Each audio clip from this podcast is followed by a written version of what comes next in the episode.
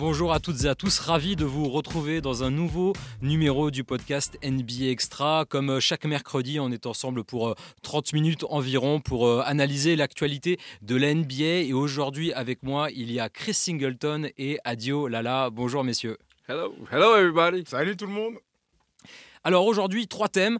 Comme, euh, comme d'habitude, on va parler euh, en premier de, Boston, qui, est un leader un peu sous les euh, radars. On ne parle pas beaucoup des Celtics, pourtant ils sont premiers à l'Est, ils font partie des favoris au titre, mais on a tellement l'habitude qu'ils soient en, haut de l'affiche qu'on considère finalement ça comme, normal. on enchaînera ensuite sur la course au MVP, avec notamment un homme qui fait pas mal parler de lui en ce moment, LeBron James. Darwin Ham le voit comme un potentiel MVP. On essaiera d'y voir un peu plus clair, et puis on terminera par la Melo Ball. Le meneur des Hornets gâche-t-il son talent à Charlotte. Petit jingle et on démarre. Il va shooter, il va Boston est premier de la conférence Est, 17 victoires, 5 défaites. C'est le co-meilleur bilan de la NBA avec euh, Minnesota euh, à l'heure où on enregistre. Euh, ils sont invaincus à domicile, toujours au TD Garden. 11 victoires, 0 défaites. Ils ont déjà battu deux fois les Sixers cette saison, une fois les Bucks, trois fois les Knicks. Et pourtant, on ne parle pas énormément de Boston comme un, vrai candidat au titre. Chris, est-ce que euh, qu'est-ce que tu en penses de ça? Ah bah si, je pense qu'on en parle. On en parlait. Est-ce qu'on en parle Est-ce qu'on en parle assez par rapport aux performances de Boston en début de saison, on, leur a donné euh, comme favori. Enfin, moi, je sais que j'ai donné Boston comme favori. Tout ce qui leur manque actuellement aujourd'hui, c'est un titre. Et on n'en parle pas. Pourquoi? Parce qu'ils font une saison normale. Ils gagnent. Ils sont en tête de classement. Ils ne nous donnent pas de raison de le critiquer ou dire oh, bah, c'est bien ce qu'ils font parce qu'on attend ça. Donc maintenant, la prochaine étape vis-à-vis de, Boston, sans qu'il y ait des, des, grosses casses ou des trucs comme ça, c'est les attendre en playoff. Donc cette année, ils ont tout fait pour, pour armer avec Holiday et pour Zingus. Là, on a vraiment une équipe qu'on attend qu'on attend vraiment pendant les playoffs. Bah, de toute façon, tu l'as dit, hein, ils sont toujours invaincus à domicile. Et euh, est-ce qu'on les considère pas assez? Moi, je suis pas complètement d'accord, parce que dès le début de saison, comme l'a dit Chris, on les mettait dans le chapeau des catégories, on, la mettait dans, on les mettait dans les catégories des potentiels vainqueurs. Ils sont à leur place, ils sont premiers à l'Est, euh, ça déroule. Euh, moi, ce qui m'étonne un peu, c'est déjà la connexion Jalen Brown pour Ziggy. Je ne m'attendais pas forcément à ce qu'ils s'entendent directement comme ça. Euh, tu as tout mis sur la constance. Euh, plus tard, on va parler de MVP. C'est clairement un candidat, un candidat au MVP.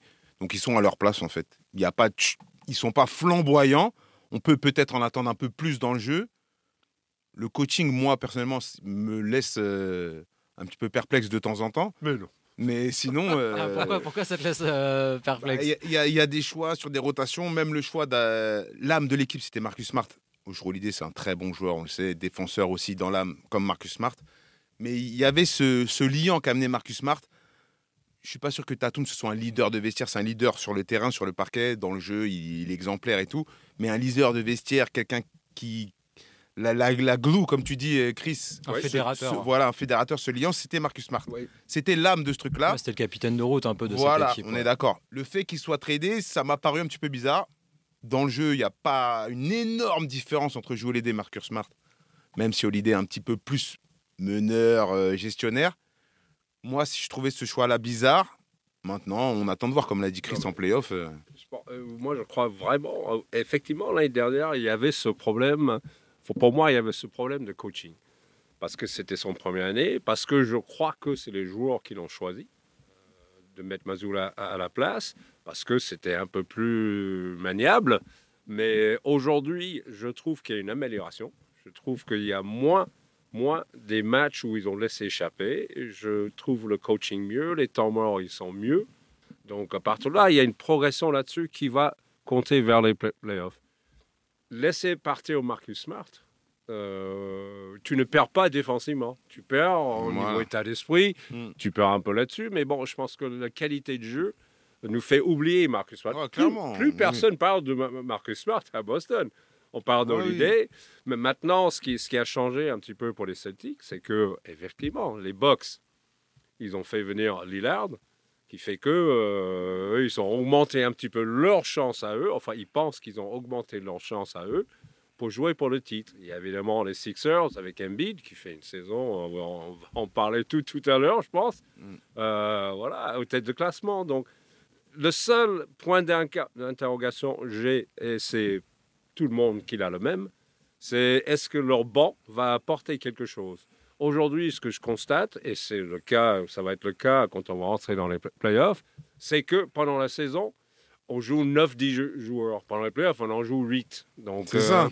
Boston, Oui, je pense. resserre, Et puis, les joueurs majeurs de Boston vont jouer 30-35 mi- minutes quand on arrive en play- playoff. Donc, le banc, il ne sera pas aussi ouvert que ça. Si Pritchard, il peut amener des choses à la main, ça, c'est très bien. Hauser, Euh, il amène des Hauser, choses. il amène le shoot, euh, Cornet, donc, euh, il fait 2-3, Cornet, sympa. pas- parce Mais que c'est que- des joueurs qui vont pas jouer beaucoup, Voilà. mais euh, voilà, qui savent leur rôle et qui sont capables de le Mais assumer. est-ce que le problème aussi avec Boston, c'est qu'on a été tellement déçus la saison dernière contre Miami en finale de conférence, où ils évitent le sweep, ils passent de 3-0 à 3-3 avant de perdre le match 7. Euh, est-ce que ça n'a pas aussi un peu euh, euh, calmé euh, tout le monde sur les... Je crois qu'on est plus déçus par les Bucks. Plus déçus. Les Celtics, l'arrivée- ils sont quand même allés en finale. On est plus pas- épaté par la, la performance de Miami que déçu par celle de Boston. Enfin, moi, je parle pour ma part. Moi, je pensais clairement qu'ils allaient capitaliser sur leur finale perdue en Bien 2022. sûr. L'expérience de Tatum en plus, je les voyais clairement aller en finale euh, la saison passée. Donc, mais il y a une grosse performance défensive de, de Miami à cette époque-là. Mais là où je te rejoins, Chris, c'est justement en playoff. Bien sûr que Jrue Holiday, c'est un meilleur joueur que Marcus Smart. On va pas débattre là-dessus. Mais c'est justement ce qu'il amène cet état d'esprit en playoff qui va peut-être manquer ce leadership en playoff quand c'est dur, quand il y a 3-3 dans une série, quand euh, il faut avoir de la grinta et tout. Je suis pas sûr que Holiday qui vient d'arriver, il ait ce vécu-là pour pouvoir faire monter un, step euh, à cette équipe-là. Oui, mais euh, ce qui, est important, vous l'avez dit, Boston, qu'est-ce qui n'allait pas l'année dernière? C'est qu'en playoff, ils ont perdu beaucoup de matchs à domicile. Oui, ce tout qui n'est pas Oui, le cas cette année. Ils sont en train d'assurer. Ça, c'est tout ça, c'est la préparation. Effectivement, pour ces, pour ces playoffs, être euh, invaincu à domicile, c'est hyper important. Surtout avec les équipes qu'il qui, qui y a dans l'Est. Ce pas des, des endroits insurmontables. Donc, euh, non, non, je pense qu'ils sont en train, ils sont sur la bonne route. Les autres chassent. Mais les Oui. Celtics sont en train de tranquillement préparer l'assaut. Ce qui est pour eux, c'est finale ou rien. Et dans le bilan, tu m'as parlé des victoires des Sixers, très bien, mais il faut, faut se souvenir que euh, dans une des victoires des Sixers, il n'y avait pas Embiid, il n'y avait pas Maxi, il n'y avait pas Batum. Il y a aussi une défaite contre les Sixers. Et ils ont bilan. galéré malgré l'absence de ces trois-là. Là où ils sont bons, c'est que même en jouant mal, ils arrivent à gagner des matchs. Ils sont toujours invaincus à domicile. Mais c'est un bilan à remettre en. Et puis Et- quand tu me parles des victoires face aux Knicks, c'est pas. Et justement, ouais, mais les Knicks sont quand même euh, en playoff pour le Oh. moment. C'est oui, oui, oui. Oui, non, mais bien sûr. Les Knicks, c'est vrai qu'on dit on a battu les Knicks. Il y a toujours, on sait jamais trop comment le, on sait jamais trop comment le prendre. Justement, le calendrier de Boston, il va quand même nous en dire euh, beaucoup plus bientôt, puisqu'ils vont recevoir deux fois le Magic à domicile après avoir perdu très largement. D'ailleurs, c'était sur nos antennes euh, un vendredi soir il y a, il y a deux semaines euh, à Orlando. Ils avaient pris une, une petite rouste. Là, ils vont jouer deux fois Orlando à la maison avant des déplacements chez les Kings, chez les Clippers et chez les Lakers euh, les trois fois à l'extérieur. Les Lakers, ça sera notamment lors des, euh, des Christmas, du Christmas Day. Euh, si Boston arrive à s'en sortir avec allez, une voire deux défaites maximum sur, euh, sur ces cinq matchs, on les prendra un peu plus au sérieux encore? Clairement. Moi, je te dis vraiment, on les, on les considère, on les prend déjà au sérieux comme Ah oui. catégorie pour arriver finaliste à l'Est. Maintenant, s'ils arrivent à taper les Lakers à.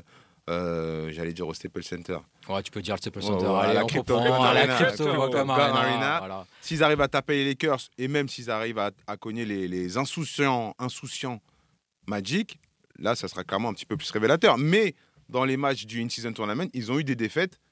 On peut considérer que c'était un peu euh, des matchs intensité playoff. Et là, ils ont perdu Boston. C'est Ouais, ça qui peut être un peu inquiétant. euh, euh, bon, là, c'est bien de sortir le calendrier, mais il faut voir le calendrier de tous les autres. La route, il n'est pas facile, il ne sera pas simple. Chaque match a sa vérité. Euh, on l'a vu, euh, Milwaukee perd contre Chicago à Milwaukee. Je veux dire, il n'y a pas de. Il y a pas, on est en NBA, donc il y a pas de, il ne faut pas regarder un calendrier en disant tiens, on Mm. va gagner là, on va gagner là, on va perdre là. Impossible de le faire. Chaque jour a sa preuve. Et puis, encore une fois, l'état physique, et je pense que ça, c'est la dernière étape pour tout le monde, c'est d'arriver arriver en playoff, arriver au, au moment clé avec l'équipe intacte. Les Celtics, c'est exactement ça.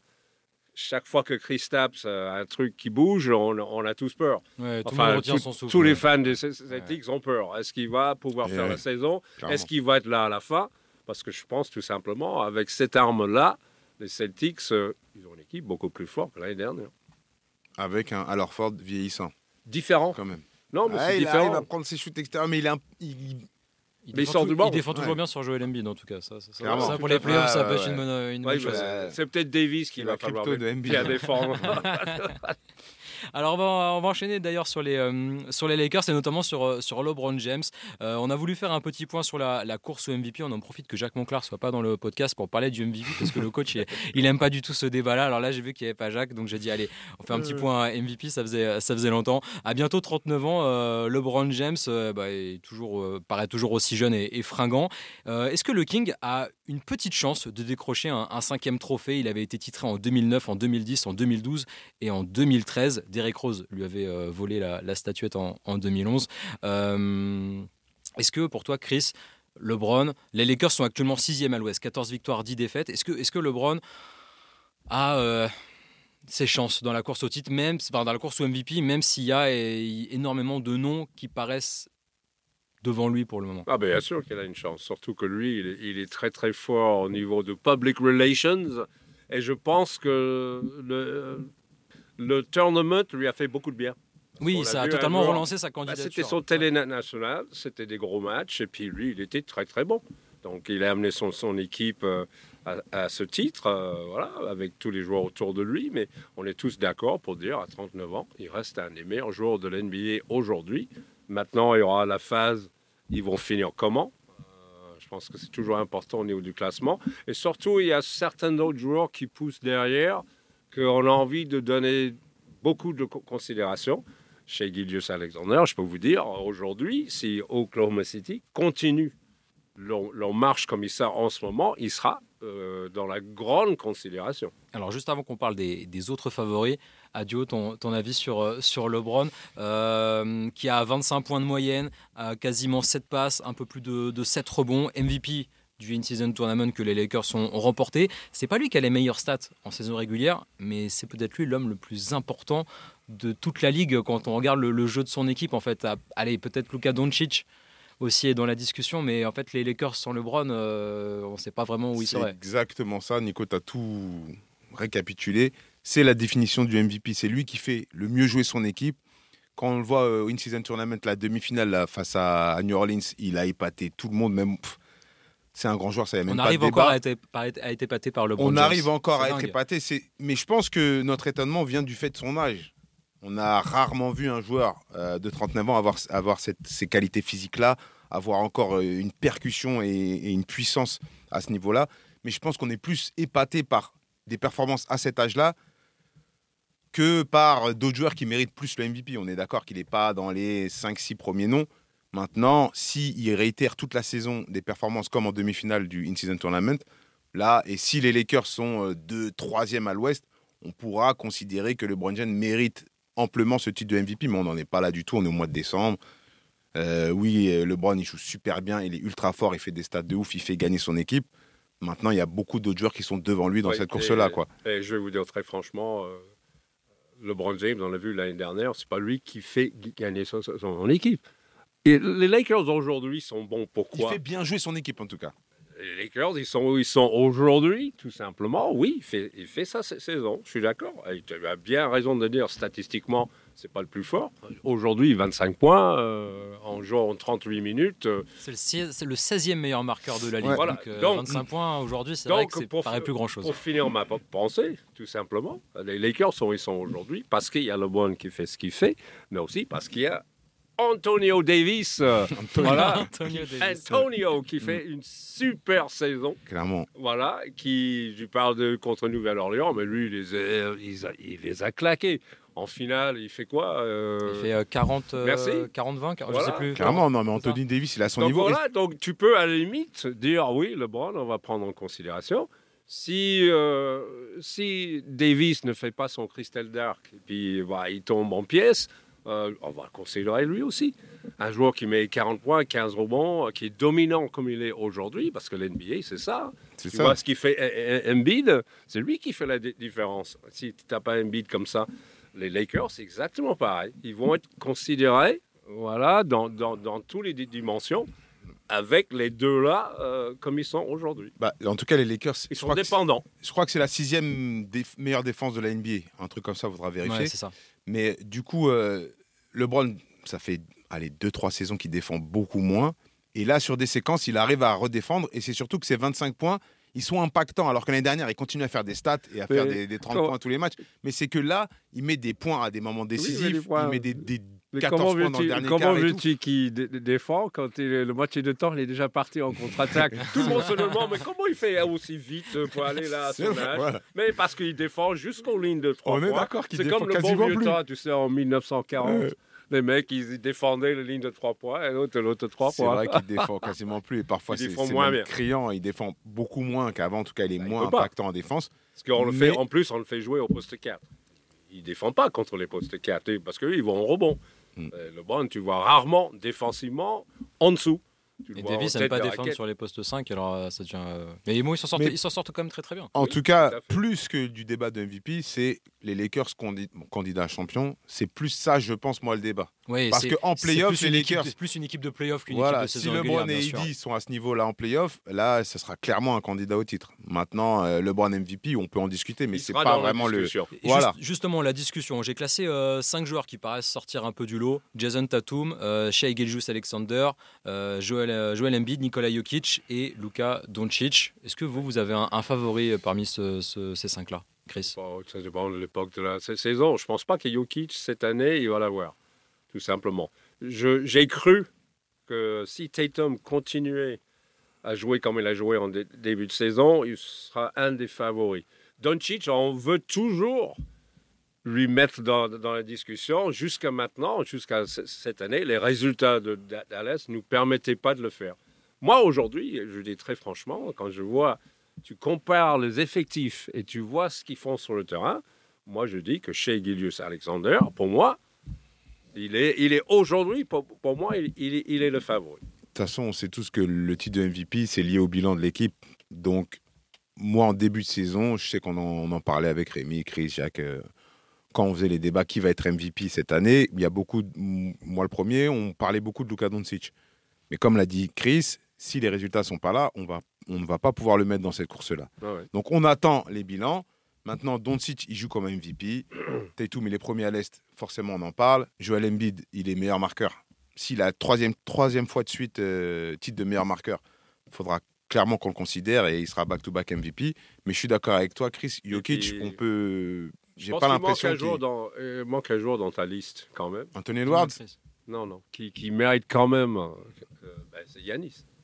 Ouais, j'ai pas, pla- j'ai pas placé Yanis. Ouais, il ouais. sera dans la discussion, toujours. Toujours. Parce que Oui, quand bien tu vois sûr. statistiquement ce qu'il fait, Statistiquement, il est toujours dans le coup. Il est énorme, et puis, il est Sur le MVP, il y a aussi toujours un, un petit côté euh, nouveauté. On aime bien un peu de Bah, fraîcheur bien dans sûr. ce, dans Ah ce oui, trophée. C'est pour ça que j'ai enlevé Mm. Jokic. Et c'est pour ça que voilà, ça, ça élimine parfois d'office Nikola Jokic, Ouais, ouais, peut-être un peu aussi euh, Joel Embiid et, et, et Yanis. Et, Joel Embiid Sérieux? Bah, Mais non mais tu vois, mais toi-même, toi-même, toi-même, tu préfères, euh, tu préfères. Oui, euh, mais je, dis pas. Non, je dis pas qu'il ouais. peut pas l'avoir. Je te dis juste Oui. que effectivement, Joel Embiid, par rapport à déjà tout ce qu'il a fait dans le passé, euh, faudrait qu'il fasse encore mieux pour mais il est euh, en train de prétendre. faire à un mieux, bon- non? Il Ah, a c'est pour ça 34 que moyenne. hein. moi, Ouais, je suis oui, d'accord. il est meilleur, il est meilleur marqueur de la ligue encore. Je suis souvent d'accord avec Jacques, mais c'est surtout que le débat du MVP au mois de décembre, c'est trop compliqué, c'est trop lié au bilan des équipes. Non, mais c'est Et bien sûr, on peut parler des meilleurs joueurs de c'est l'équipe. trop li- lié aussi à des joueurs qu'on aime bien, le style de jeu qu'on aime bien, l'affectif joue énormément. C'est pour ça que Shea, tu l'aimes bien. Ah oui, j'adore la manière qu'il joue au basket. Et maintenant, il est devenu clutch. C'est ça la différence euh, entre un joueur, un joueur qui met 30 points, machin, machin, mais son équipe, voilà, c'est des points qui comptent pas. Là, lui, il est en train de, de vraiment, quand tu vois le classement de OKC aujourd'hui, le nombre de matchs que lui, il était décisif dans le quatrième carton, c'est énorme. Mais c'est pour ça que l'affect et tout, je suis complètement Ouais, ouais. d'accord avec toi. Mais un joueur qu'on en- on n'en a pas parlé, c'est euh, Anthony Edwards. Oui, mais ça, il est blessé. Mais laisse- laisse-lui le temps, lui. Attention, Minnesota, ils sont quand même On en avait euh, parlé en dans tête un- de la conférence Ouais, Ouest et tout. ouais. C'est quand même. euh, On en avait parlé, je sais plus si c'était avec toi, Chris, euh, c'était avec, euh, avec Rémi, où on parlait des possibles futurs MVP dans Ouais. les 3-4 prochaines ouais, années. là, Anthony Edwards, il au- a, il a clairement la le panneau. Ouais, Je ouais, pense que c'est trop la tôt. C'est trop tôt. Bien sûr, c'est un peu Parce qu'on demande Mais un la autre débat, validation. euh, je te l'inscris sur un autre débat. J'ai eu le débat avec mes potes. Anthony Edwards ou AGA pour gagner un titre? Ah, tu Ah, réfléchis gros longtemps. blanc, Ah, gros il, est blanc. il est dur celui-là. Non, mais pour qui dur, celui-là. Non, mais c'est qui le premier? Anthony Edwards ou euh, Shea Gilgeous Alexander Ah Shea Gilgeous Alexander. Ok. Ah oui. Ouais, ouais.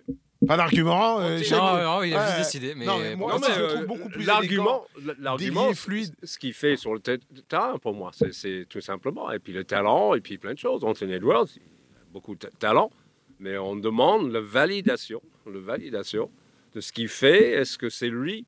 Moi, je dis, euh, Minnesota, ça ne se résume pas à Anthony Edwards. C'est Ah, la progression, la progression de Rudy, c'est l'implication de Cat Towns, c'est Reid qui, qui est revenu, c'est c'est Michael Conley, c'est beaucoup de choses. là, Hmm. Clairement. ici.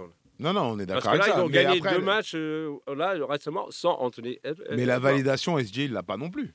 Ah, si, là. Bah, comment Pas- il, a, il a quoi de plus pas, qu'Anthony Edwards pas trop en euh, playoff, en tout cas, Hein pour le moment. Il a quoi de plus qu'Anthony Edwards d'un point de vue euh, palmarès, disons? Parce que lui, il n'a pas, il a pas Rudy, il n'a pas mais il n'a joueurs pas Nasri, même. il a, oui, mais il a le bon joueur, mais pas aussi Oui, fort pas que aussi les joueurs de- expérimenté. D'accord. Non, mais tu choisis SG, très, Non, mais ça, bien. va être, ça va être deux des hommes forts de l'Ouest, de toute façon, sur les, euh, sur les, prochaines, euh, les prochaines saisons. Non, Ça, non, mais j'aimais beaucoup ce débat. J'ai ton avis, ça me fait plaisir. Ça me fait Mais t'as été le chercher un peu. t'as été, J'ai été le chercher, mais parce qu'il y, a la- il y a la dimension physique d'Anthony Edwards qui est quand même bien plus importante en playoff, ce que n'a pas SG, quoi.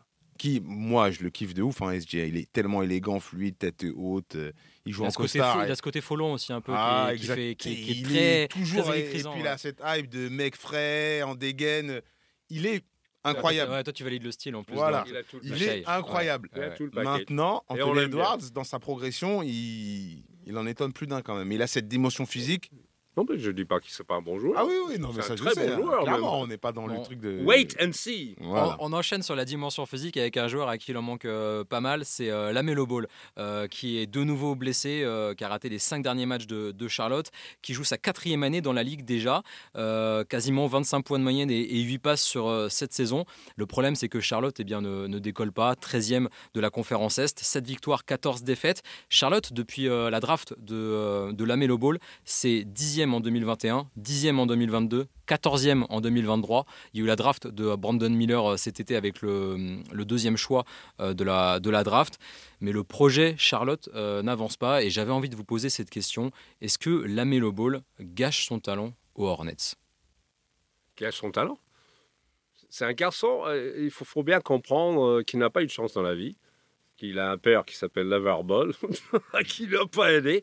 Le Ah, garçon, il a quand même bien aidé à être pro au basket. Attends, non, attends. Il, il a un parcours euh, qui est complètement atypique. Il est parti en Lituanie en sortant du, du lycée. Il a joué pour les, des, des trucs, euh, des ligues, euh, machin un il peu. Australie, ouais. Donc aujourd'hui, euh, pe- personne discute sur le fait qu'il a du talent, qu'il est spectaculaire, ceci, cela. Mais mon problème avec lui, tout simplement, et peut-être la raison que Ch- Charlotte n'évolue pas non plus, c'est que c'est un joueur moi. C'est-à-dire, euh, il joue pour lui, il joue après pour ses coéquipiers. Quand tu es un meneur titre comme ça, la deuxième chose, c'est que au niveau de, au, au niveau de l'attaque, certes, il, marque beaucoup de points, mais il est, je crois, à 36% à 3 points. Il doit avoir un, un pourcentage à 2 points qui avoisine les 40%. C'est très mauvais, ça. C'est très mauvais pour une personne qui monopolise autant une attaque. Les Charlotte Hornets vont nulle part. Le passage de Michael Jordan n'était pas, euh, n'était pas top, top, top. En plus, c'est lui qui a choisi Brandon Miller. Donc, euh, on voit que cette franchise-là n'a pas de stabilité. Euh, c'est pas où ils vont. Et ça va être très compliqué. Euh, voilà, c'est la Malo Ball, c'est un joueur dans un navire euh, qui coule. Et tu trouves pas, Adio, que Lamelo Ball, en fait, euh, euh, ouais, c'est vrai, il fait peut-être des stats un peu pour rien, mais il paraît tellement au-dessus de la mêlée parfois sur le terrain qu'on a Au-dessus de la l'impression- mélo. en-dessus de la, en-dessus de la mélo, a parfois l'impression qu'il mériterait aussi d'être bien, bien mieux entouré. Ouais, Nico, je suis un peu comme toi. Moi, j'aime beaucoup la Melo Ball. C'est un joueur euh, super kiffant à voir jouer. Maintenant, est-ce qu'il gâche son talent? Moi, je- voulais regarder euh, son contrat avant de venir. J'ai oublié de le faire. Ah, et je l'ai, voilà, je l'ai pas, je l'ai pas mentionné. Il a signé une extension cet été de 260 millions de dollars Voilà. sur 5 ans, qui prend effet la saison prochaine. Donc, il est sous contrat jusqu'en 2029 avec Voilà. Charlotte. Le problème de ce aussi. genre de joueurs, c'est qu'ils sont dans des petits marchés et on sait que c'est dur en NBA d'attirer des stars dans les petits marchés. Lui, c'est une ultra star. On se rend pas compte en France, mais au State, la Melo Ball chez les jeunes, c'est une giga star. Je sais pas les, les, les- les stats de ses réseaux sociaux. En tout cas, c'est une superstar. Et ils ont cette superstar à Charlotte. Donc, ils sont obligés de lui donner beaucoup d'argent. Maintenant, lui, est-ce qu'il va vouloir euh, partir? Il va pas demander. Je pense pas que ce soit le genre de mec à demander un trade. Il est très bien à Charlotte. Est-ce qu'on peut construire une franchise autour de lui? C'est ça la vraie question. Est-ce qu'il gâche son talent? Non, il gagne son argent, il fait son travail, il fait des stats, il fait du show. On n'attend pas beaucoup plus de lui. Une fois qu'il sera tradé dans, un- dans une bonne équipe, euh, candidat au titre, on pourra le juger. Mais là, faire des stats à Charlotte et faire le show à Charlotte, il fait son taf et il le fait très très bien. Est-ce qu'il gâche son talent Il n'est pas, il est Non. pas maître de Je son, pense que de son Oui, destin. bien- quoi. oui, ça bien je sûr, bien sûr, c'est le Il faut monde de poser les questions dans, dans l'autre sens. Est-ce que Charlotte euh, gâche leur ambition Voilà. Il perd son tout temps simplement. Avec ce genre de construction, moi, je préfère largement une, une construction comme l'équipe d'Orlando, qu'on voit progresser, mais qui ont une méthode. Voilà. Une méthode, c'est pas de dire ce joueur-là, on va le prendre. Ils ont tellement peur, parce qu'ils n'ont pas grand-chose de- derrière ça, de perdre la Melo Ball, euh, voilà, qu'ils sont capables de faire, de faire des choix qui sont horribles quand même. Bon, donner autant d'argent à un joueur comme ça, euh, excuse-moi, euh, Bridges. Bridges n'a rien à faire dans l'NBA. Ouais, mais ça, c'est encore, un, c'est encore un débat, Miles Bridges, Non, mais je évidemment. parle de Charlotte et la gestion de Charlotte, donc la gestion de la, Oui, la oui, Melo oui. Ball. À un moment donné, il faut regarder ses choix et Oui, dire c'est dans euh, la peut-être on ne fait pas les bons choix, peut-être il- non, il cache pas son talent parce qu'il gagne beaucoup d'argent, il joue. Voilà. et- Il fait son taf, quoi. voilà. Mais maintenant, la problématique des petits marchés, c'est toujours la même chose. On- je sais qu'on avait été choqué ou pas. Est-ce que Rudy Gobert méritait autant d'argent? Utah, à l'époque, ils étaient obligés quasiment de lui donner autant d'argent pour avoir ce type de joueur dans leur franchise. La Melo Ball, pour pouvoir le garder, ils sont obligés de lui donner autant d'argent. Maintenant, le vrai débat, c'est est-ce que tu peux construire une franchise autour d'un meneur comme la Melo Ball? C'est une vraie question. C'est plus ça, je pense. euh, C'est un peu le même débat qu'on peut avoir à Atlanta avec, euh, avec, avec exactement. Euh, Lillard, il a fait toute sa carrière importante. Bah, à un moment, il a, il a voulu se barrer parce qu'ils n'ont pas, réussi à- ils ont pas réussi à attirer des gens autour de lui. Ou en tout cas, il, il a eu sur deux, trois saisons une franchise capable de faire quelque chose, mais il n'a jamais eu de titre. Il a, il a voulu rester fidèle à Portland. Il a été obligé de se barrer un moment parce qu'il il a fin de bague. La Melo Ball, peut-être qu'à un moment dans sa carrière, il devra faire ce genre de choix. Mais là, on est, on- il a quel âge? Il a- Je crois qu'il a 22 ans. C'est sa quatrième saison. On n'en est pas du tout moi, là. je, quoi. et je vois très peu d'équipes qui vont dire de- demain, tiens, on, on veut jouer un titre, euh, tiens, on va le ch- chercher. Mais la ça Melo joue à pas Ball. grand chose, tu vois. Par exemple, Tyrese Haliburton, qui est pas du tout dans le, dans le même profil, mais Du tout. il est arrivé à Indiana, il a pris les épaules du truc, et je te dis pas qu'ils vont être champions hein, ou qu'ils sont candidats au titre, mais voilà, ils font kiffer et il se passe quelque chose. Mais t'as pas l'impression que la Melo Ball, en fait, il- malgré lui, il est tombé aussi dans la mauvaise franchise? Clairement, bah, c'est on- pour ça que Wemby, on avait peur qu'il tombe à d'accord sur ça. Détroit, ou bon, encore que là, Wemby, c'est une catastrophe.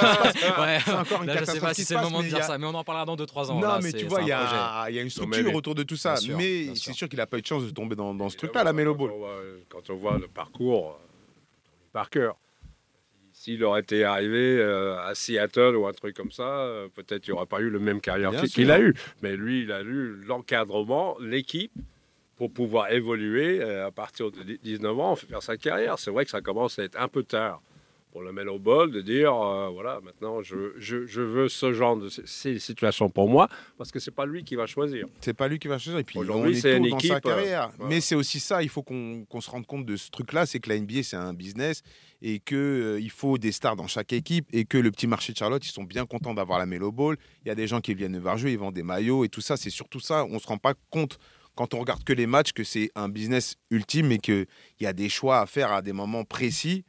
Et je pense que la Melo Ball, on n'en est pas encore à, à ce niveau-là. quoi. On va terminer par euh, un joueur euh, qui plaît beaucoup à, à Chris Singleton. Draymond Green. La dernière fois que Chris était venu dans le podcast, euh, Draymond Green avait étranglé Rudy Gobert la, la veille, enfin dans la, dans, la, dans la nuit. Là, cette fois, Chris arrive et, et, Rudy Go- et Draymond Green. Ah, bientôt ma faute. bah non, bah, bien sûr que non.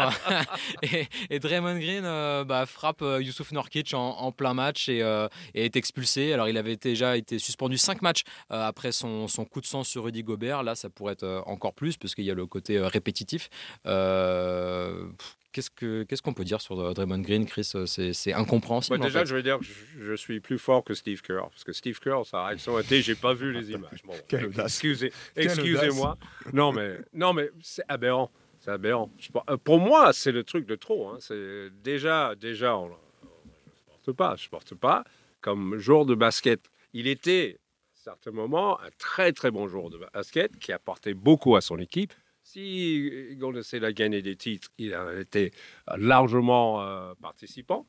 Mais aujourd'hui, je sens une franchise qui perd pied, Qui se délite. qui se permet de laisser ce joueur-là se comporter comme ça.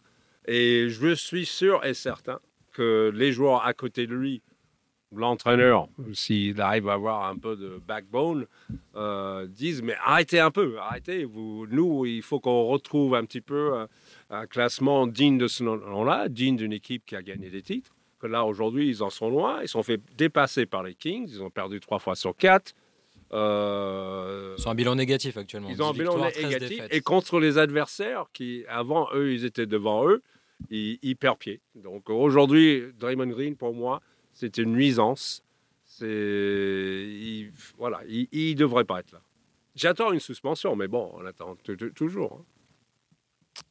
Moi, le truc, j'ai beaucoup de compassion pour Raymond parce que j'ai Oula. j'ai une espèce Oh de. mon Dieu Non, mais j'ai une espèce de, de- de- de virus de la folie quand on est sur un terrain. Je pense qu'il y a beaucoup de joueurs de basket qui, qui écoutent ou en tout cas qui regardent l'émission. Et quand tu es sur un terrain, tu peux être atteint de cette folie-là. Une fois qu'on a mis ça, lui, c'est son métier. Il gagne de l'argent. Il peut pas péter les plombs comme ça. Et c'est surtout qu'on est arrivé à un stade où c'est devenu la caricature de lui-même. Il en fait trop tout le temps. Moi, j'aime bien Draymond Green, mais là, je suis d'accord avec toi, c'est la- même déjà la fois d'avant quand il est Gobert, quand il Ah étrangle oui. Gobert, c'est la fois trop. Là, c'est encore une fois trop. Mais comme il sent qu'il y a la suspension au bout de son nez, je sais pas si tu as écouté la conf, il s'excuse, il dit j'ai pas non, fait exprès. On sent. Il a dit qu'il n'avait pas fait exprès euh, de- Voilà. de, me donner ce coup à, à Il dit, vous me connaissez, si j'avais fait exprès, je me serais pas excusé. En plus, il se donne la légitimité du mec du ghetto. Bref, c'est même pas. Là, Ouais, non, mais ça, je- ça va beaucoup trop loin, ça devient une caricature de lui-même. Et là où il emmène les gens avec lui, dans sa, dans sa chute, c'est que les Warriors, ça va pas du tout. Et ce qu'avait déjà qu'une fois aussi dans une émission, là où je suis d'accord, c'est que là, Steph Curry, il a quand même co- commencé à taper du poing sur la table. Pas Steve Kerr, parce que Steve Kerr, il est sur les terrains. Mais Steph Curry, il a dit là, faut, faut plus déconner, Draymond. Là, tu nous emmènes avec toi, c'est pas bon. Donc, euh, ouais, on est tous d'accord pour dire que c'est la fois trop. Et c'est surtout que quand je te dis que c'est la cari- caricature de lui-même, c'est qu'il est déjà, je pense, dans son après-basket. Il fait beaucoup de médias, il a des podcasts, il est, il est sur TNT et tout ça. Ça va être un futur consultant et dans, je sais pas, dans deux, ça sera un très ans, bon consultant même. ça sera un ultra Ouais. bon consultant, mais il va être donneur de leçons. Comme c'est un peu le boulot des consultants, donner leur avis. donner- Tu pourras pas être légitime quand on sait que dans ta carrière, tu as fait tout et n'importe quoi sur le terrain. Je veux pas que dans deux ans, tu me dises euh, Ouais, euh, il aurait jamais dû faire ça, c'est un coup de trop. Tu vois ce que je veux dire? C'est là où il se perd dans son Et truc. surtout que le, le- le- quand, quand il avait des, des coups de sang, ça lui arrivait, ça lui est déjà arrivé plusieurs fois dans sa carrière, mais le, le niveau suivait aussi et c'était le joueur le plus important du collectif des, des Défi- Warriors. C'était là- définir un coup de sang. Moi, moi, il y a un joueur que je respectais énormément, qui essayait de dérégler l'équipe en face, c'est Dennis Rodman. Mais il a jamais fait des trucs, euh, des coups bas, des machins, euh, comme ça. Ça, c'est respectable aujourd'hui. Où Adio, il a raison, c'est que on- eux, ils jouent pas au tennis. hein. C'est un sport collectif. Il est en train Exactement, de faire oui. du mal à son équipe. Et euh, attends, très, très franchement, il en parle trop. Il a une grande gueule. Oui, Euh, voilà, et je ne suis pas du tout d'a- d'accord pour ces histoires de, de show qui- qu'il a pendant qu'il joue. Il devrait jouer au ba- basket, Ouais. concentrer là-dessus, et après sa carrière, quand il prend sa retraite, faire toutes les émissions télé que tu veux, parler comme tu veux, comme Garnett et tout, tout ça. Ces mecs-là, ils faisaient pas ça pe- pendant qu'ils jou- jouaient. C'était pas la même époque non plus. Il n'y avait Non, pas oui, autant de réseaux sociaux. bah de justement. médias, Il n'y avait pas de podcast. euh, Non, il n'y avait puis- pas une vie extra euh, à l'époque de Euh, Ouais, Garnett, ça, au début ouais, en tout Il y cas. avait la télé quand même. La télé, C'était pas la gé- génération Minitel quand même. Non, faut arrêter. Mais Mitch, il nous prépare la stat là, parce qu'on en a parlé ce matin dans la conf de rédac. Combien de fois il a été suspendu? Je crois que c'est le deuxième joueur de l'histoire de la NBA à avoir le plus grand nombre de, su- de suspensions. Derrière Rachid Wallace. Mais Rachid Wallace, 18 exclusions, je 18 crois, ou 19, en ouais. carrière, Ouais, ouais. ouais, ça fait beaucoup. beaucoup Et, et Rachid Wallace, on sait, il, il a fait sa carrière là-dessus, mais c'était différent. C'était un rapport aux arbitres conflictuel. Il était un Ouais, peu. C'était des mots, c'était des mots. C'était des euh, mots, et ouais, plus ouais. avec les arbitres. Là où Draymond Green, il, j'allais dire, il déconne, je sais pas si on peut le dire, mais là où il fait des ouais. bêtises, c'est qu'il se- Nourkic, il lui a rien fait là, tu vois ce que je veux Non, dire? il lui a absolument rien fait, il n'y a pas de bif entre eux, et il pète les plombs. Sur Gobert, il y a un truc de je l'aime ouais, pas, sûr, on est ouais. d'accord que c'est, ça date avec c'est un petit conflit individuel. Bon, Bon, ça n'excuse pas non plus ça n'excuse pas non plus, c'est très très grave, mais à la limite, c'est un truc. euh, Mais là, il fait n'importe quoi, quoi. Il devient fou. Nourkic, c'est un mec sympa et il n'y a pas un truc avec les arbitres, c'est vraiment un coup de folie, quoi. Il a, il a le virus. Messieurs, merci beaucoup pour, euh, you, pour votre présence dans le podcast. Je vous laisse parce qu'évidemment, il y a, il y a NBA Extra à Yes. préparer. Il faut aller au, au maquillage, euh, surtout pour, euh, surtout Surtout pour moi, Surtout pour Chris. Voilà. Bah, Adio, Adio, il n'est pas sur le, il est Ah, pas sur le plateau. Il, il est en Ah, régie dans les oreillettes. Voilà, il n'a pas besoin. En plus, il n'a pas besoin. fait, là, parce que sinon, je ne reviens plus. hein. Avant de, avant de vous quitter, on vous rappelle, n'hésitez pas à liker, à commenter, à mettre des étoiles si vous avez apprécié euh, le podcast et plus globalement tous les, tous les épisodes qu'on sort, qu'on sort chaque semaine le, le mercredi. Je vous dis à très bientôt pour un- une nouvelle émission et puis encore merci à Adio et Chris pour leur disponibilité. Merci à vous. Merci, Ciao, Nico. ciao. Salut les amis. Bye.